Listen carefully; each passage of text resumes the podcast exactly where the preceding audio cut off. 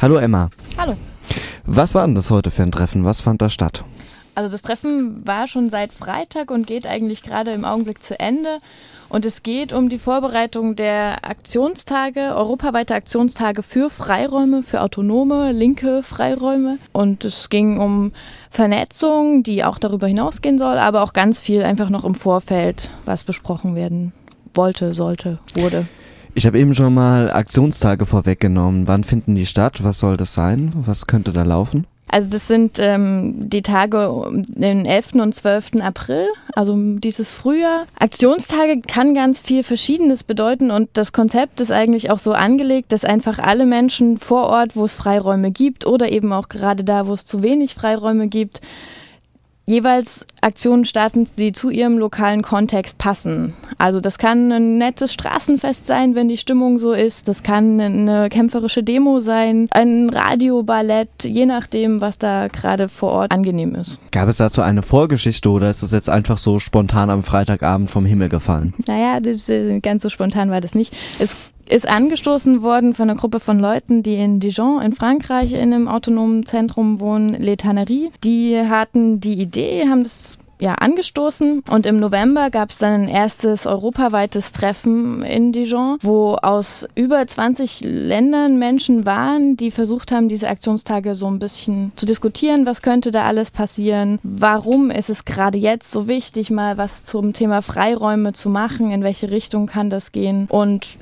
aus dem Anstoß da heraus ist eben eins der kleineren oder ja etwas lokaleren Vernetzungstreffen jetzt das hier gewesen. Was wurde da inhaltlich besprochen? Gab es inhaltliche Eckpunkte? Ja, total viele. Also wir haben im Endeffekt nach einem größeren Plenum uns dann immer wieder in kleine Arbeitsgruppen aufgeteilt und da sind ganz verschiedene Sachen besprochen worden. Natürlich auch mögliche Aktionsformen, die stattfinden könnten, wie man die gestalten könnte. Dann sind ähm, ist überlegt worden, wie wir selber in unseren eigenen Medien, zum Beispiel im freien Radio, darüber berichten wollen, wie man auch nach, in der Berichterstattung nach außen da rangehen könnte. Dann gab es eine Gruppe, die sich ja mit so einer gesetzlichen Forderung, wie kann man eigentlich mal über den Erhalt von Wohnprojekten oder freien Projekten hinausgehen?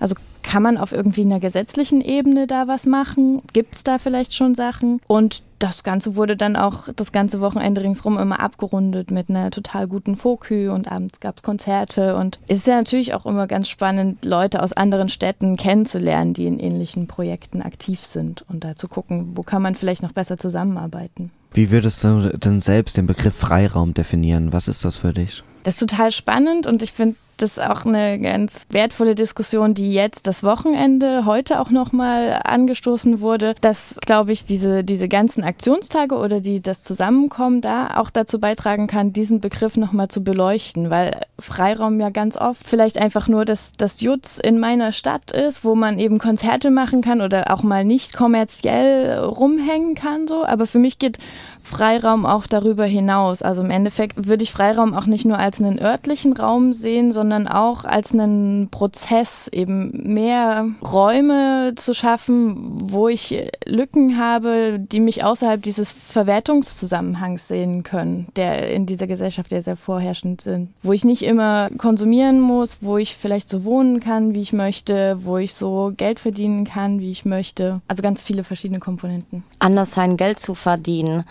wie kann man sich das vorstellen? Ich finde ja, dass ähm, kollektive Betriebe zumindest eine Möglichkeit sind, sich so einen gewissen Freiraum zu geben. Also wenn man über seine Arbeitszeit diskutieren kann, über seinen Lohn selbst, äh, ja, den selbst festlegen kann, dann bin ich zwar immer noch nicht raus aus dieser Verwertungslogik, aber ich habe halt zumindest eine Möglichkeit, da ein bisschen Raum zu schieben. Also siehst du das so, dass Freiräume schaffen, dass ähnlich ist wie Parallelstrukturen zu erstellen, in denen man sich bewegen kann außerhalb von der Gesellschaft. Hm, ich glaube, ein bisschen geht es in die Richtung, ja. Und siehst du da noch mehr Möglichkeiten? Ich finde halt, Freiräume sind jetzt nicht immer so auf Gebäude bezogen. Es geht die ganze Zeit um selbstverwaltete Zentren, autonome Zentren, wie man wohnt.